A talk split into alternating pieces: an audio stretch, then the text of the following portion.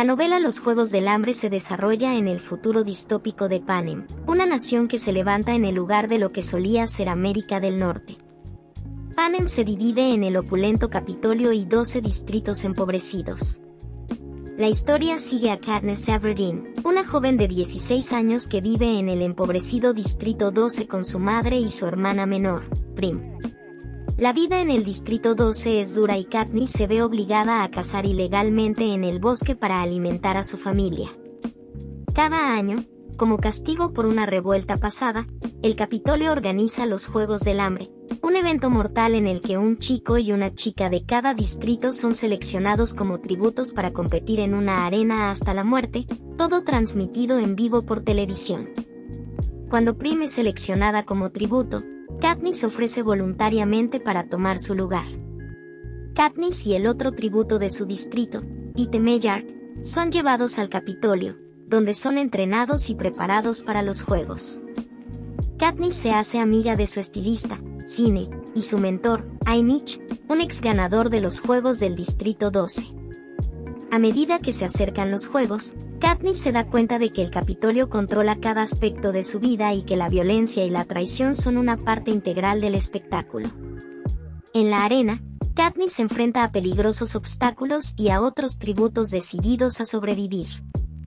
A lo largo de la competencia, forma una estrategia de supervivencia y se hace aliada de Roe, una joven tributo del Distrito 11. A medida que avanzan los juegos, Katniss y Pete simulan una historia de amor para ganarse el favor del público y los patrocinadores. Finalmente, Katniss y Pete son los últimos tributos en pie. En un giro inesperado, en lugar de matarse mutuamente, deciden comer bayas venenosas y enfrentar la muerte juntos. Este acto de desafío al Capitolio obliga a los organizadores a cambiar las reglas y declararlos a ambos como ganadores de los Juegos. La novela concluye con Katniss y Pete regresando al Distrito 12 como los primeros ganadores conjuntos en la historia de los Juegos.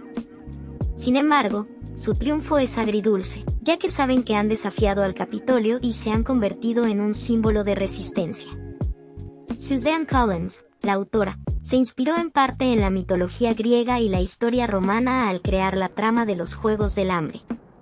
El nombre de Panem proviene de la frase latina panem et circenses que significa pan y circo, que se refiere a la práctica de distraer a la población con entretenimiento mientras se les priva de necesidades básicas.